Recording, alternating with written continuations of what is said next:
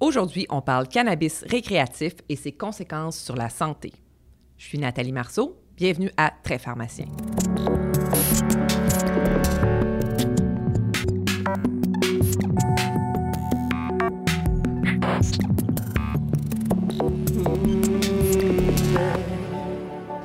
En octobre 2018, la loi sur le cannabis est entrée en vigueur. Le pharmacien, on sait bien comment gérer un sevrage au tabac avec des patchs de nicotine, différents euh, médicaments.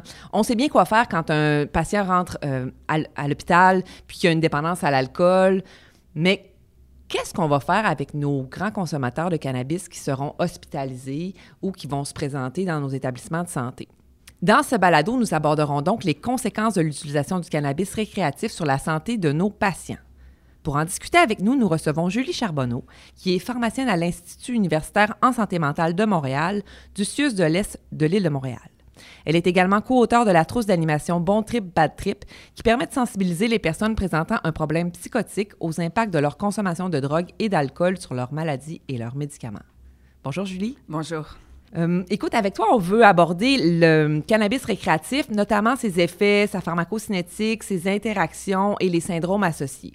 En fait, l'objectif de notre balado, c'est d'aider le pharmacien à mieux conseiller et traiter les patients qui consomment du cannabis, puis peut-être même dépister certains syndromes. Julie, en commençant, j'aimerais que tu nous parles un peu des propriétés du cannabis récréatif. En fait, pourquoi les patients prennent du cannabis, quels sont les effets positifs, mais aussi quels sont les effets négatifs? Lorsque j'animais la trousse Bon Trip, Bad Trip, et on demandait toujours aux gens comme c'était quoi les effets recherchés. Généralement, c'était la plupart tous des consommateurs de cannabis. Et qu'est-ce qui ressortait? C'était avoir une sensation de plaisir, une sensation de bien-être, avoir, ils se sentaient plus calmes et plus relaxés. Euh, pour les ceux qui font du créateur de contenu, ils se sentaient vraiment plus créatifs. Donc, ça les aidait justement à avoir plus d'imagination. Puis, pour certains, euh, certains groupes aussi de, de consommateurs, ils recherchaient l'effet de somnolence. Donc, il y a plusieurs raisons qui poussent les gens à consommer. Euh, avec le, cannabis médical, on a vu aussi que ça pouvait être, ils vont souvent consommer aussi pour traiter leurs douleurs, comme neuropathiques, par exemple. Mais ça, je pense que c'est un autre sujet, on va plus se concentrer sur les, le plaisir de consommer. Puis quels sont les effets négatifs dont on entend moins parler? Il y a plusieurs effets indésirables qui sont que nos utilisateurs nous mentionnaient, comme un ralentissement physique et mental. Donc, une fois que le high est passé, mais ils se sentent plus ralentis, ils ont moins envie de faire des choses. Il y en a qui vont avoir des sentiments de panique, ils vont se sentir des fois plus confus, ils vont manquer de motivation. Pour certains aussi, quand le au début, on disait qu'ils consommaient pour se sentir plus calme. Donc, une fois que cet effet-là est disparu, bien, l'anxiété va revenir. Euh, on peut aussi rentrer, de, quand on parle de perte d'intérêt d'ambition, sur le syndrome amotivationnel, qui est un peu controversé. On ne sait pas si c'est la consommation de cannabis qui fait ça ou c'est le mode de vie associé à la consommation de cannabis. Définir qu'est-ce qu'un consommateur occasionnel, un grand consommateur, un consommateur modéré, c'est un peu difficile à... De, ce que j'ai lu dans la littérature, puis même les gens qui nous parlent, c'est c'est pas toujours évident à bien quantifier. OK, alors, ben, comme tu parles de ce sujet-là, là, mettons un patient qui rentre à l'hôpital, qui est admis, puis moi, je fais son BCM. Bien évidemment, je vais lui demander quelle est sa consommation d'alcool par semaine, si c'est un fumeur. Puis là, maintenant, ben, je vais lui demander s'il consomme du cannabis. C'est quoi les questions que je devrais lui poser? Qu'est-ce que je devrais mesurer? Euh, c'est quand la dernière consommation de cannabis? Euh, est-ce que c'est fréquent? Donc, est-ce que c'est à tous les jours, à tous les deux jours, combien de fois par semaine? Des fois, même combien de fois par mois? Puis aussi, c'est quand on remonte la dernière consommation. Donc, quelqu'un qui vient juste, juste de consommer, puis quelqu'un qui ça fait quelques jours qui a consommé, mais c'est une information qui peut être importante. La quantité dans les joints, des fois, ils vont nous dire le nombre de joints, des fois, ils vont nous dire des grammes. Des fois, ils vont consommer un joint, mais ils vont le partager avec tout le monde. Peut-être, des fois, ils ont juste pris une puff ou deux par rapport à tout le joint. Donc, c'est toujours un peu difficile à quantifier. Mais avoir le portrait le, plus global. Est-ce que ça va faire comme l'alcool? On dit des fois quand les gens viennent à, à l'hôpital avec de l'alcool, puis ils nous disent qu'ils boivent deux verres. des fois, il faut faire fois deux dans la tête. Est-ce qu'il faut faire la même chose avec le cannabis? Jusqu'à maintenant, euh, je peux pas vous le dire. Puis ça serait quoi mon ordre de grandeur pour dire, oh, OK, lui, il consomme quand même pas mal? Tu sais, comme dans l'alcool, on le sait, là, mais dans le cannabis, c'est quoi qui est un grand consommateur? Bien, s'il consomme à tous les jours ou à tous les deux jours ou plus de trois fois par semaine, pour, je considérerais que c'est euh, un grand consommateur. C'est un peu ce genre d'informations-là que j'ai retrouvé dans la littérature. Euh, un faible consommateur occasionnel, c'est une fois par mois peut-être? Et est-ce que ça fait plusieurs années? Hein, il y a des consommateurs qui sont chroniques, ça fait 10 ans, 15 ans, 20 ans qu'ils fument. Il y en a qui ça fait juste quelques mois qui ont commencé à fumer. Euh, c'est quoi le nombre de consommations dans leur vie complète? Donc, c'est une fois par semaine à toutes les semaines, c'est quand même 50 fois dans la vie, c'est quand même beaucoup. Est-ce que ça fait deux des consommateurs chroniques puis élevés? Je ne le sais pas. OK, alors là, j'ai fait mon BCM avec le patient et j'ai détecté que c'était un consommateur chronique. Maintenant, je dois l'hospitaliser, puis... euh, Écoute, c'est certain qu'il ne sera pas en mesure de fumer pendant son hospitalisation. Est-ce que je dois prévoir des actions en lien avec un sevrage potentiel? En fait, les symptômes et signes et sevrage du cannabis, souvent, ça va apparaître une semaine après un arrêt brusque ou une réduction. Et selon le DSM-5, il faut trois signes des symptômes suivants. Donc, irritabilité, colère, agressivité, nervosité, anxiété, difficulté de sommeil, perte de poids, perte d'appétit, agitation ou humeur dépressive. Oui, aux soins intensifs, il y a probablement beaucoup de choses que vous n'allez pas pouvoir noter, mais c'est quand même ça qui est défini. Puis il faut aussi un symptôme physique parmi les tremblements, des douleurs abdominales, sueur, frissons, céphalée ou fièvre. Et là encore, quand on est en soins intensifs, c'est pas toujours évident de savoir euh, des douleurs abdominales ou des sueurs ou des frissons, mais c'est quand même ça les critères. Mais quand même, même un patient hospitalisé, mettons, pour une opération qui se trouve à Sevry, parce que je sais pas, son opération, c'est compliqué, euh, puis qui nous a pas dit qu'il était un grand consommateur de cannabis, on peut se ramasser avec des symptômes qu'on pense que c'est relié à autre chose. Hein? Tout à fait. Fait qu'il faut être quand même vi- être vigilant. Mais la durée du sevrage, c'est pas mentionné euh, dans les références scientifiques, dans- du moins dans ceux que j'ai consultés. Le cannabis, ça peut s'accumuler dans le corps. Donc, la durée du sevrage, ça dépend de la consommation, du profil des individus. Donc, il y a beaucoup, des fois aussi, des paramètres euh, à prendre en considération. Y a-tu des outils pour aider le sevrage, comme avec, euh, avec le tabac? Bon, évidemment, on a les patchs de nicotine ou la gomme. Y a-tu des choses équivalentes avec euh, le cannabis? De ce que j'ai vu dans la littérature jusqu'à maintenant, il n'y a rien qui a été démontré euh, très efficace. Maintenant, j'aimerais qu'on discute un peu plus pharmacie, là, la pharmacocinétique et les interactions associées au cannabis. Donc, les effets du cannabis, on, quand on le fume, apparaissent à peu près dans les 30 premières minutes suite la- à la consommation. Mais quand on le prend par la bouche, donc par les muffins ou des préparations culinaires, il y a un délai d'environ deux heures. L'effet va s'estomper après deux heures et demie qu'on le fume et ça va prendre jusqu'à sept heures environ une fois qu'on le consomme par des produits. Parce que le, puis le, le pic est aussi moins haut, comme c'est un peu plus retardé. Ça me fait penser un peu à une insuline basale, tu sais, où, où le pic euh, dure plus longtemps, mais le pic est moins haut. Puis une insuline à courte action, où le pic est plus haut, mais ça dure moins longtemps. Mais je disais d'ailleurs que les intoxications étaient souvent reliées à une mauvaise compréhension des utilisateurs de, de cette pharmacocinétique-là, dans le fond. Euh. Oui, parce qu'on va être porté des fois à manger beaucoup de, de brownies pour avoir l'effet. Je dis les brownies parce que c'est la, je pense que c'est la façon de, consommer la plus populaire que tout le monde connaît. Donc, on est porté à en consommer beaucoup, beaucoup. Puis, on ré- réalise que des fois, le, kick prend plus de temps pour arriver. Puis là, on réalise peut-être qu'on en a mangé trop. Mais tu sais, en même temps, les brownies, selon la préparation, c'est quand même gras. Donc, est-ce qu'on va en manger assez pour avoir le même air que quelqu'un qui va le fumer? Je laisse les auditeurs à y penser. C'est drôle que tu parles de brownies parce que je lisais euh, dans la, un- une publication de la JHP, là, justement, des cas d'intoxication au Colorado au cannabis, parce qu'eux aussi ont légalisé le cannabis. Puis il parlait d'un skieur qui était allé skier au Colorado, puis euh, qui avait ses restants de muffins, puis il pouvait pas prendre l'avion avec ses muffins aux potes. Donc, il avait tout mangé ses muffins avant de prendre l'avion et il, était en, il rentrait en, intox- en intoxication sévère, réanimation et tout ça euh, aux soins intensifs, euh, à l'urgence. euh, tout à fait, euh, les Ben, muffins. Parce que le profil, il est quand même sécuritaire, le profil du cannabis, et on peut en fumer, puis c'est quand même, somme toute, bien. Mais quand on accumule les façons de le faire, il y a les muffins, il y a les brownies, on a- donc on est capable d'avoir plusieurs façons de le prendre rapidement. Donc, il faut faire attention aux effets cumulatifs et aussi à la polyconsommation. Euh, des fois, les gens vont aussi consommer autre chose. Ils vont pas juste consommer du cannabis, ils peuvent consommer de l'alcool. Donc, tous les effets au niveau sédation, euh, difficulté, on va parler de la conduite automobile plus tard, mais ça aussi, il faut le prendre en considération. Ça a un effet cumulatif. Ça me fait penser aussi qu'on devrait le considérer comme un médicament. C'est pas un médicament, mais le, mettre dans la même protection. On peut être dans une viale sécuritaire, fermée.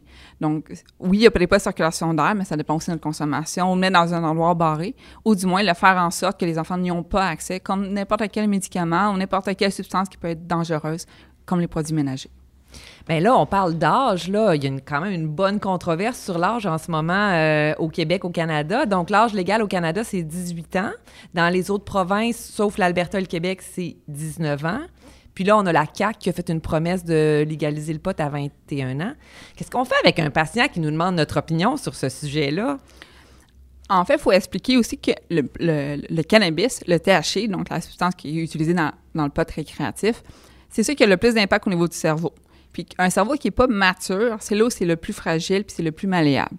Donc, dans le bon sens, puis dans le sens aussi, des fois, un peu plus négatif. Donc, plus qu'on commence jeune, donc notre cerveau est moins mature, mais c'est plus facile d'apporter des modifications. Donc, et on a remarqué qu'en bas de 15 ans, c'est là où c'est le plus dangereux. entre 15 et 18 ans, c'est dangereux aussi, parce que le, cerveau n'est pas encore tout à fait mature. Puis le cerveau serait mature à 25 ans, techniquement. Puis quand on a un TDA, ça serait, TDAH, la maturation serait peut-être retardée. Donc, ça serait un peu plus tard qu'à 25 ans. Donc, 21 ans, serait un peu le, un âge mitoyen. Et un peu, c'est aussi ça que l'Association des psychiatres du Québec recommande, 21 euh, ans, un peu aussi risque versus bénéfice. Puis nos, nos, cerveaux de patients âgés, je me pose la question parce que là, on ne parle pas du, du, cannabis euh, thérapeutique, mais quand même, là, un cerveau âgé qui est exposé à du, à du cannabis qui a un impact? En fait, ça vient d'être légal. Donc, est-ce que nos personnes âgées en consommaient?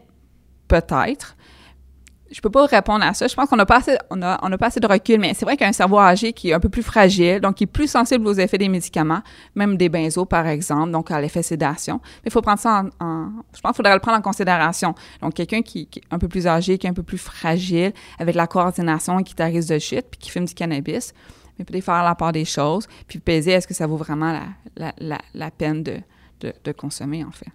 Puis, ben, ça m'amène à parler d'interaction. Alors, est-ce qu'il y a des interactions? je, reviens à mon BCM de tantôt, on a mis notre patient. Et je regarde quoi pour les interactions? La façon la plus fréquente de consommer le cannabis, c'est d'une façon euh, fumée. Donc, la fumée amène des interactions un peu comme la fumée de cigarette. Donc, tout ce qui est nos, médicaments qui passent par le cytochrome 1 à 2, donc qui pourraient être induits par la fumée, mais il faut faire attention. Donc, moi, je travaille en psychiatrie, fait que les premiers médicaments à lesquels je pense, c'est la clozapine, euh, olanzapine.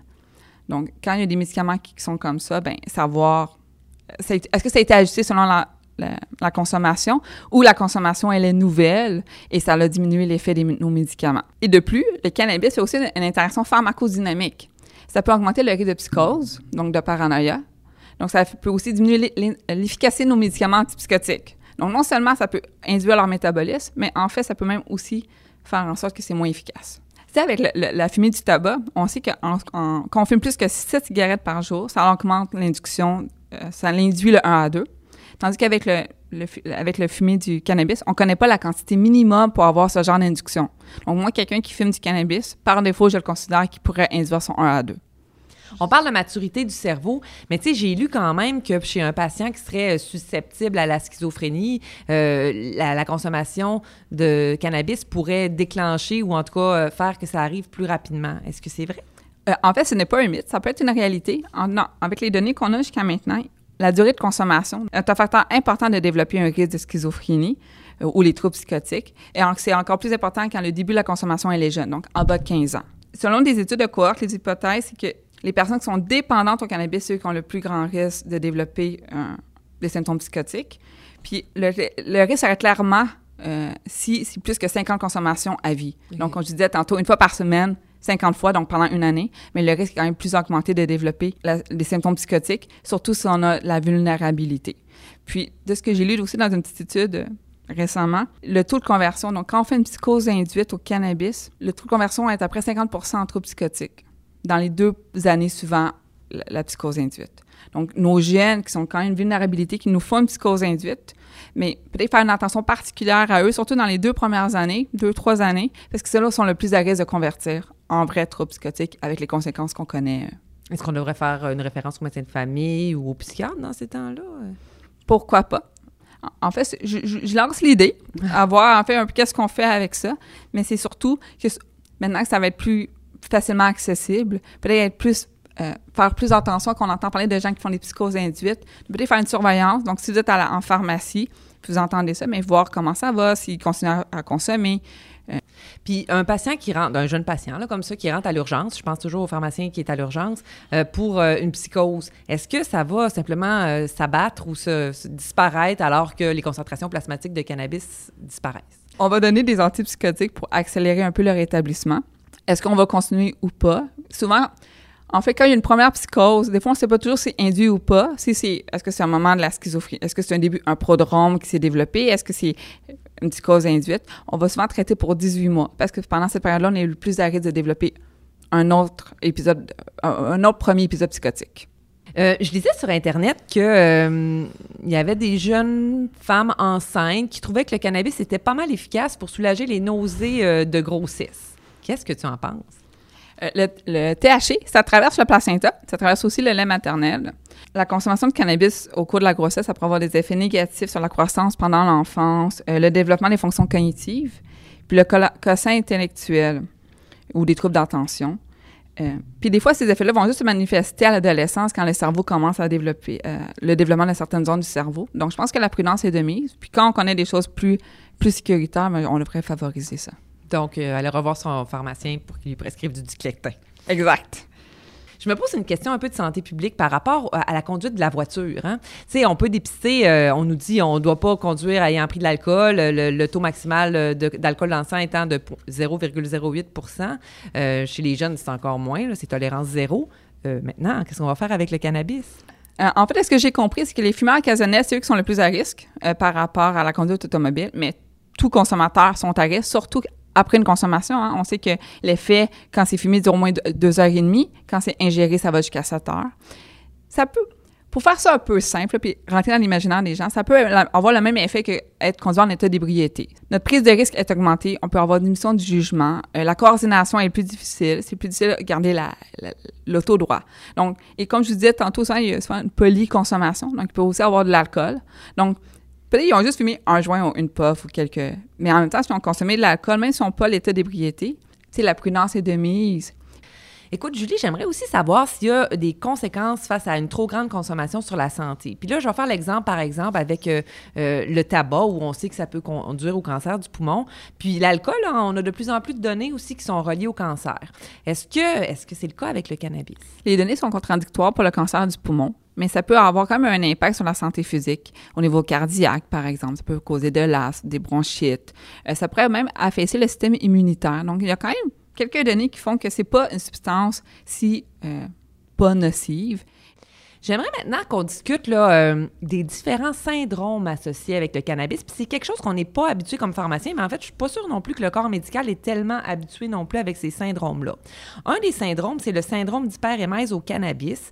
Est-ce que tu peux m'en parler un peu de ce syndrome-là? En fait, c'est souvent dans les consommateurs qui sont chroniques, donc qui en consomment depuis une longue période de temps, donc au moins depuis un an, qui vont venir à l'urgence ou, à l'hôpital, puis ils vont expliquer qu'ils ont des, nausées ou des vomissements d'une façon cyclique, en particulier le matin, puis qu'ils vont avoir des douleurs abdominales. Ils sont soulagés par des douches ou le bain d'eau chaude. Donc, je me dis que si à un moment donné, il y a un autre, un, de mes patients arrive, un consommateur que je sais chronique, et il me parle qu'il prend beaucoup de bains pour le soulager de ses douleurs abdominales, mais ça me fait penser que peut-être que j'ai devant moi un hyperémèse. Euh, c'est drôle que tu parles des bains parce que moi, j'en ai connu euh, un, un, patient qui avait un syndrome d'hyperémèse au cannabis alors que j'étais pharmacienne sur une unité de soins. Puis ce patient-là, il était dans une chambre à cinq lits, puis il prenait sa douche toute la journée, sans blague. les autres patients avaient de la misère à aller aux toilettes. Fait que c'était une caractéristique de l'hyperémèse. L'autre caractéristique, c'est que ce patient-là, on n'était pas capable de le soulager de ses, vomissements. Il, il, il vomissait, là. C'était incroyable, là. Effectivement, le meilleur traitement, en fait, c'est l'abstinence. Il n'y a, rien qui a été vraiment démontré très efficace. Il y a quelques données qui disent peut-être que la capsaïcine euh, topique au niveau de l'abdomen, ça pourrait le soulager. L'aldol, peut-être, à petite dose, parce que ça a l'effet anti-émétique. Mais c'est pas... Pour, pour arrêter ce syndrome-là, il faut arrêter de consommer du cannabis, tout simplement. C'est la meilleure recommandation. Non, encore l'importance de questionner sur la prise de cannabis quand on, quand on a un patient qui vomit de façon de cause inexpliquée euh, à l'urgence. C'est une euh, façon aussi pour ça que c'est souvent retardé parce que les gens vont consulter à l'urgence, ils vont faire tous les examens possibles, ils vont rien trouver, ils vont pas comprendre, ils vont retourner chez lui. Puis, fait que des fois, il peut avoir quand même un long délai. Julie, peux-tu me parler du trouble d'utilisation du cannabis? Mais avant, on utilisait les termes de abus, on, on, abusait du cannabis, on était dépendant du cannabis. Mais maintenant, c'est comme plus un continuum de symptômes quand on parle du trouble d'utilisation du cannabis. Souvent, ça a des conséquences au niveau socio-économique, au niveau santé mentale. Donc, c'est des gens qui voient qu'ils ont bien des conséquences à consommer et qui sont incapables d'arrêter. Donc, j'ai un exemple d'une personne qui développait systématiquement une rechute de son trouble psychotique, puis il fumait à peine, il faisait juste prendre une puff ou deux, puis il était incapable d'arrêter. Donc, ça rentre un peu dans la catégorie de troubles d'utilisation de substances. Donc, les gens qui sont incapables de moduler leur consommation, euh, qu'ils ont des symptômes de sevrage euh, par rapport à leur consommation. Ils ont des cravings, donc ils ont un, envie obsédant de consommer. ben pour moi, ça rentre dans le trouble d'utilisation de consommation du cannabis. Et la dépendance psychologique, c'est le noyau qui est dur de la toxicomanie. La dépendance physique, ça se traite assez bien. Il n'y en a pas nécessairement avec le, cannabis. Mais une fois que des fois, il y a une, cure de désintoxication qui a été faite, les gens, des fois, vont, ils vont quand même avoir un désir de consommer. Et c'est cette dépendance-là qui est très, très difficile. Puis il n'y a pas vraiment de traitement pour le trouble d'utilisation du cannabis. Il y a quelques données, mais il n'y a rien encore de très étoffé.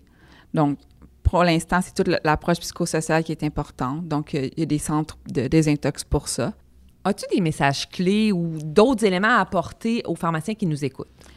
Il n'y a pas de consensus pour savoir c'est quoi une consommation sécuritaire. Donc, si on veut, la plus grande consommation sécuritaire qu'on peut avoir, c'est l'abstinence. Et si on a à choisir un produit, je prendrais un produit qui a moins de THC, donc le plus faible tenant de THC, surtout en plus si on est jeune. En haut de 25 ans, on est mieux d'être prudent, je pense aussi. On pourrait aussi avoir ce genre de produit-là. Puis avoir un produit aussi qui a du cannabinol, mais à haute teneur. Donc, ça pourrait être. c'est là où on pourrait avoir un profil de consommation le plus sécuritaire, mais ça n'enlève pas les risques. Comme je vous dis, le meilleur, c'est la C'est ce qu'on pourrait répondre à, à, nos patients qui nous posent des questions là-dessus. Oui. Puis la prudence avec l'association avec les médicaments, bien évidemment, qui touche le système nerveux central, je suppose. Tout à fait. Donc, tout, tout le mélange, de, soit de consommation, donc euh, d'autres perturbateurs, d'autres dépresseurs comme l'alcool. Les médicaments qui peuvent avoir aussi des effets comme les benzodiazépines qu'on ne pense pas toujours. Donc, la, poly, la polypharmacie, il faut faire attention. Puis, si on a à consommer un peu comme l'alcool, ben on ne conduit pas. As-tu des références à suggérer à nos, aux pharmaciens qui nous écoutent? Il y a l'INSPQ qui a quand même fait un dossier sur le cannabis. Euh, il y a la santémontréal.qc.ca qui a aussi fait un dossier sur le cannabis. Puis, dans la littérature, bien sûr, les gens qui veulent aller plus dans la littérature primaire, bien, il y a encore il y a des, euh, il y a beaucoup de revues euh, par rapport à l'hyperémèse du cannabis, le syndrome. par le, cannabis, oui. Donc, ça peut donner des, des, pistes. Alors, on va ajouter ces références-là, le lien vers les références sur le, le site de la PES dans la section Très pharmacien. Merci, Julie Charbonneau, d'avoir accepté notre invitation. Ça fait plaisir. Bonne journée. Voici qui conclut le balado d'aujourd'hui. Merci d'avoir été des nôtres. On se donne rendez-vous très bientôt pour un prochain épisode de Très pharmacien.